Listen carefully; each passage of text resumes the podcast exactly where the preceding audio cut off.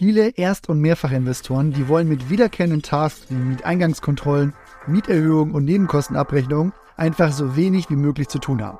Die Lösung, die lautet hier für viele Sondereigentumsverwaltung. Wir haben ja schon im Podcast über die Vor- und Nachteile sowie Aufgaben gesprochen, aber wie erkennt man denn überhaupt eine gute Sondereigentumsverwaltung und was kostet das am Ende wirklich in der Praxis?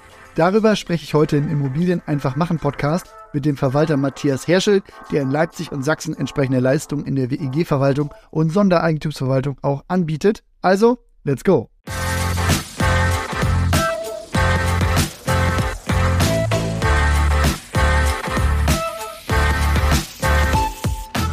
Hallo Matthias, danke, dass du heute da bist. Und eine knackige Frage vielleicht mal zuerst.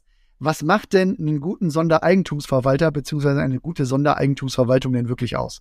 Für die meisten unserer Kunden ist eine gute Sondereigentumsverwaltung dann gegeben, wenn sie möglichst wenig mit uns in Kontakt treten müssen das heißt, äh, die meisten unserer Kunden, die meisten der Wohnungseigentümer erwarten äh, eine, ja, ein, eigentlich ein rundum sorglos Paket. Ähm, die haben also möglichst äh, ähm, ein Interesse daran, so wenig es geht, mit ihrer Wohnung ähm, ja, behelligt zu werden, will ich mal sagen. Gleichzeitig aber natürlich auch Transparenz. Das würde ich dann auf die andere Seite stellen. Also ähm, wenn ich nichts von meiner Verwaltung höre, ließe es ja auf den Schluss zu, sie arbeitet auch nicht wirklich. Und dann, ähm, glaube ich, äh, hat man da wenig Freude dran. Also Transparenz auf der einen Seite, dass ich also das gute Gefühl habe als Kunde, als Eigentümer, es kümmert sich jemand drum, ähm, aber gleichzeitig natürlich jemand, der das eben möglichst selbstständig auch, auch macht. Das ist jedenfalls meine Erfahrung. Die meisten Eigentümer sehen das als gute Sondereigentumsverwaltung. Da haben wir auf jeden Fall schon die gleiche Vorstellung. Das kann ich nämlich auch als Nutzer einer Sondereigentumsverwaltung auch äh, bestätigen. Da aber tatsächlich mal die Frage ist, man will ja praktisch eine Sondereigentumsverwaltung, die, wie du sagst, alles übernimmt, wozu man selber auch jetzt keine Lust hat. So ein bisschen, ich beauftrage die und damit habe ich erstmal keine To-Dos mehr. Aber auch, dass alle Sachen wie Mieterhöhungen im gesetzlichen Rahmen und so weiter vielleicht auch pünktlich und vernünftig erledigt werden wie kann ich denn jetzt von außen erkennen, ob eine Verwaltung wirklich gut oder schlecht ist? Oder was kann ich vielleicht für Fragen im Gespräch stellen, um das auch herauszufinden? Das ist aus meiner Sicht schon mal ein guter Ansatz, äh, den du gebracht hast. Äh, Fragen stellen.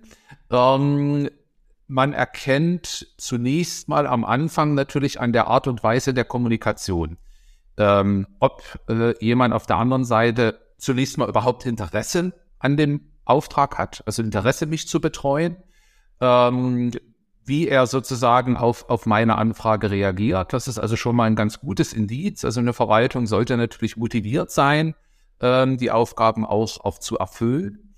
Ähm, dann ist ähm, meist ein wichtiges Indiz, habe ich einen festen Ansprechpartner, also wird mir ähm, als, als Kunde, als Eigentümer jemand benannt, der mich betreut, ja, sondern äh, oder ist es im Grunde das Unternehmen, aber ich, ich, ich habe keine, keine Person dann dahinter, keine konkrete Person. Das ist meist, meist kein so gutes Indiz. Also eben ein persönlicher Kontakt ist, ist wichtig.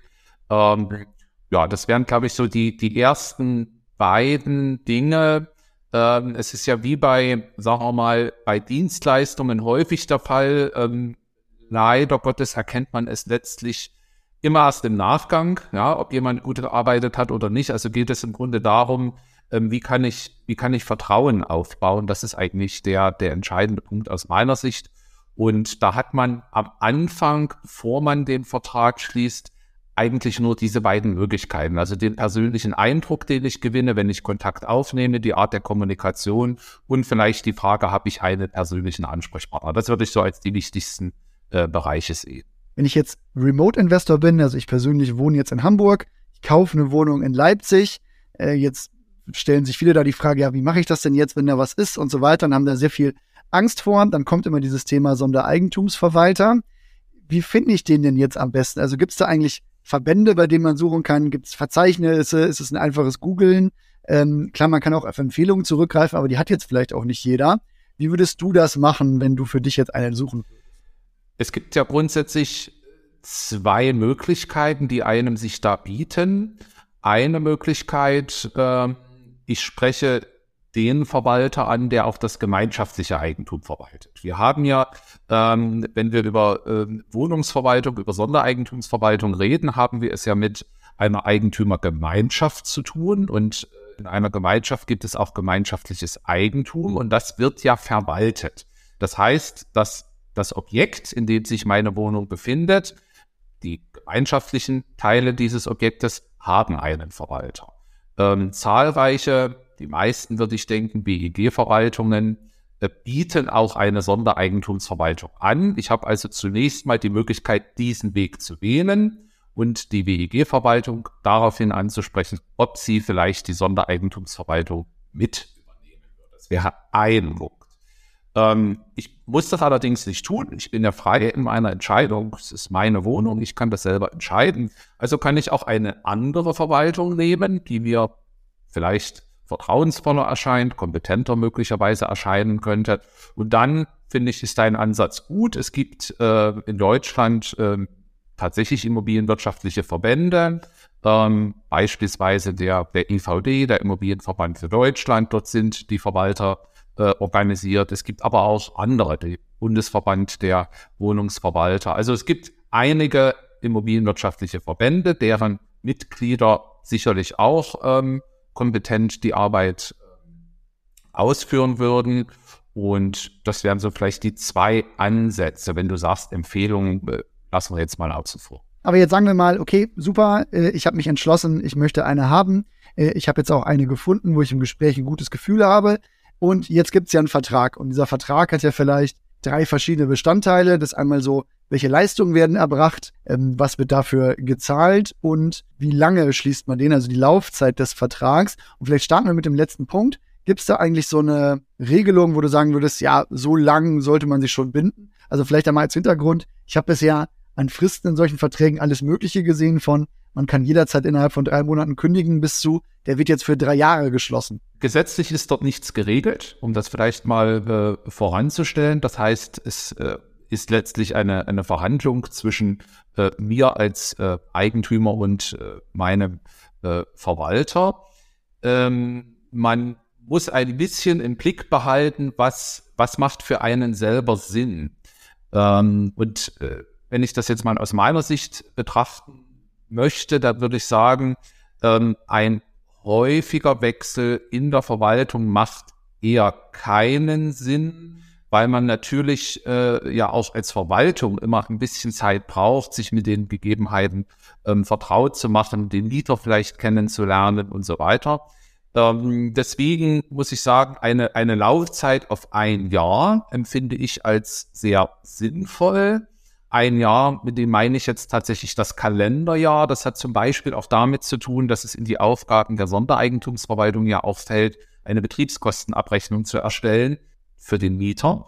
Ähm, die wird üblicherweise für ein Jahr erstellt. Oder es gehört zu den Aufgaben der Sondereigentumsverwaltung für den Eigentümer eine Zuarbeit ähm, für die Steuererklärung zu machen, also die Zahlungsströme der Wohnung. Auch das typischerweise ein Jahr, das Kalenderjahr. Also das Kalenderjahr scheint mir hier aus verschiedenen inhaltlichen Punkten ein, ein guter Zeitrahmen zu sein.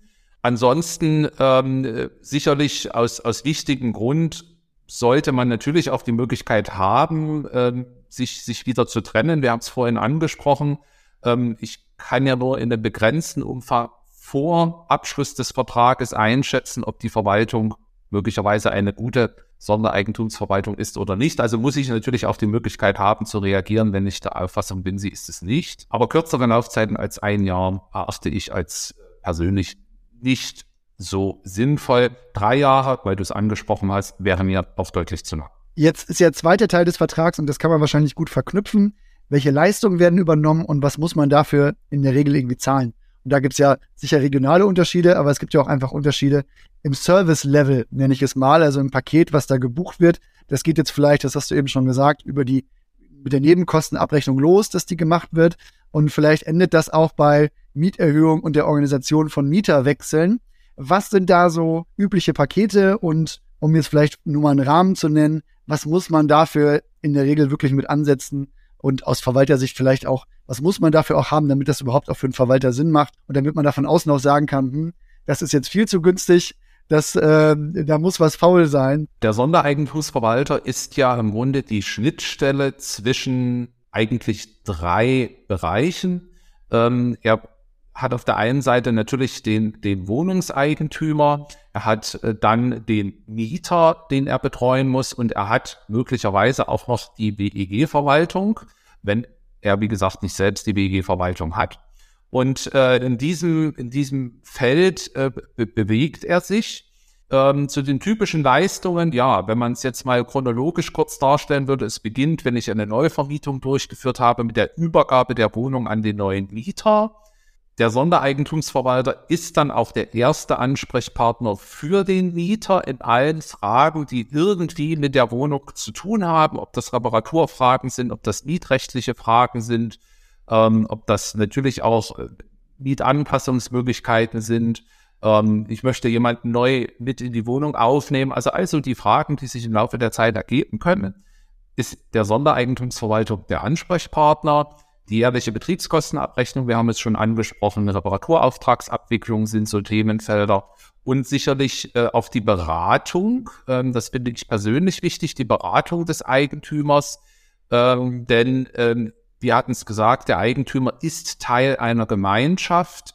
Und äh, in der Eigentümergemeinschaft gibt es jedes Jahr natürlich immer wieder äh, Fragen, die zu klären sind, Beschlüsse, die zu fassen sind, Entscheidungen, die zu treffen sind, teilweise auch mit äh, finanziellen Auswirkungen auf einen selbst. Und ähm, da finde ich es eine wichtige Funktion des Sondereigentumsverwalters, wenn er dann den Eigentümer der Wohnung da auch beratend zur Seite steht. Auch dann, wenn er selber nicht die WEG-Verwaltung hat oder vor allem sogar dann, weil dann habe ich im Grunde äh, als Eigentümer ja neben dem WEG-Verwalter noch einen Fachmann an meiner Seite, äh, der mich äh, begleiten kann durch die, durch die äh, Fragen. Zum, äh, zur Vergütung, ähm, da muss man sagen, marktüblich. Du hast es natürlich auch richtig erkannt. Das hat auch mit regionalen Fragestellungen zu tun, aber marktübliche Vergütungen derzeit würde ich sagen zwischen 15 und 20 Euro netto im Monat pro Wohnung. Das sollte man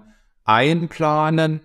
Ähm, die Aufgaben sind in den letzten Jahren anspruchsvoller geworden, insgesamt in der Immobilienverwaltung, auch in der Sondereigentumsverwaltung. Und es hat natürlich noch ein bisschen was damit zu tun, äh, buche ich jetzt wirklich das rundum sorglos Paket. Es gibt auch Eigentümer, die die ein oder andere Sache selber machen, will ich auch sagen. Dann äh, kann man da natürlich noch ein bisschen, muss man noch ein bisschen von den Leistungen her sich anschauen. Aber wenn wir über das rundum sorglos Paket reden, dann sind wir vielleicht so zwischen 15 und 20 Euro netto plus Umsatzsteuer. Es ist eine umsatzsteuerpflichtige Leistung im Monat. Das sollte man einplanen. Ähm, mehr geht immer, das wirst du natürlich verstehen können. Ähm, weniger werde ich tatsächlich skeptisch, da bin ich bei dir. Ähm, dafür kann man eine gute Qualität meiner Auffassung nach eigentlich nicht leisten. Ich glaube, damit bist du auch wirklich äh, sehr günstig dabei, wenn ich das so im Vergleich sehe und auch sehe, was sonst so angeboten wird. Ähm, das ist auf jeden Fall ein sehr äh, kompetitiver Preis und da natürlich sehr gut für einen selbst als, als Nutzer. Vielleicht, weil du es eben auch schon angesprochen hast, ne, die Betreuung von Mietern und Mieterwechsel und so weiter. Wenn du dich auch um neue Miete kümmerst, hast du da eigentlich einen Standard, was so die Mietentwicklung angeht? Also tendierst du dann eher zu einer einmal festgelegten Miethöhe und einer Entwicklung nach den gesetzlichen Vorgaben oder äh, setzt du auf Staffel- oder Indexmieten? Oder berätst du da einfach nur den Eigentümer und letztendlich ist es seine Entscheidung? Wo siehst du so den Trend hingehen? Die Indexmiete war ja über viele Jahre äh, eigentlich zumindest was, was Wohnungsverwaltung anbetrifft, kaum äh, ein, ein kaum gewähltes Mietzinsmodell. Ähm, sie ist natürlich jetzt im Zuge der, der Inflationsentwicklung in Deutschland wieder stärker ins Blickfeld vieler Eigentümer gerückt. Ich würde es persönlich abhängig davon machen, um welche Art Immobilie es sich handelt äh, denn man muss wissen, wenn man, wenn man eine indexierte Miete wählt, im Mietvertrag sind alle anderen Mieterhöhungsmöglichkeiten ausgeschlossen. Wenn ich jetzt also, um es deutlich zu machen, ich habe eine Wohnung in einem älteren Bestandsgebäude, das Gebäude ist vielleicht 20, 25 Jahre äh, seit der Sanierung alt. Ähm, jetzt wird eine Heizung modernisiert, es wird äh, energetisch äh, saniert, dann habe ich über diese Modernisierung normalerweise auch die Möglichkeit, äh, Mietanpassungen durchzuführen. Das fällt bei einer Indexmiete weg. Wenn ich also eine indexierte Miete habe, dann ist das der einzige Mietzins. Ich habe dann zwar die Möglichkeit, es in gewissen Zeitabständen an die Inflationsentwicklung anzupassen. Das ist sozusagen der Vorteil einer Indexmiete. Aber ich kann eben andere Mieterhöhungsmöglichkeiten nicht nutzen. Und ähm, manchmal ist das allerdings mittel- und langfristig gesehen die bessere Wahl. Also man sollte es ein bisschen vom Objekt äh, abhängig machen ähm, und vielleicht auch, auch von der, von der Miet, äh, äh Mieterklientel ein bisschen abhängig machen. Eine allgemeingültige Aussage fällt mir da eher schwer. Vielleicht mal vorab, Matthias, der hat zu den Themen noch viel mehr zu erzählen und einige Praxistipps. Daher wird es auch noch sicher weitere Episoden mit ihm geben. Was nehme ich daher aus dieser Folge mit? Eine gute Sondereigentumsverwaltung antwortet dir schnell und gibt dir auch einen persönlichen Ansprechpartner an die Hand. Wenn du noch keine Idee hast, welche du nimmst, frag auch gerne bei der WEG-Verwaltung, die kennen zumindest auch schon das Gebäude. Bei den Verträgen, da macht eine Laufzeit von einem Kalenderjahr auf jeden Fall Sinn, um eine Einarbeitung zu haben und auch die Nebenkostenabrechnung machen zu können. Und apropos Nebenkostenabrechnung, der Leistungskatalog, der ist lang und danach richten sich die Preise ebenso wie nach regionalen Faktoren. Mir hat es total Spaß gemacht, mit Matthias zu sprechen und wer eine gute Sondereigentumsverwaltung für Leipzig oder Sachsen im Allgemeinen braucht, der kann sich gerne bei ihm melden. Die E-Mail-Adresse findet ihr in den Show Notes. Ich freue mich auf weitere Gespräche und verabschiede mich für diese Folge. Macht's gut, bis bald.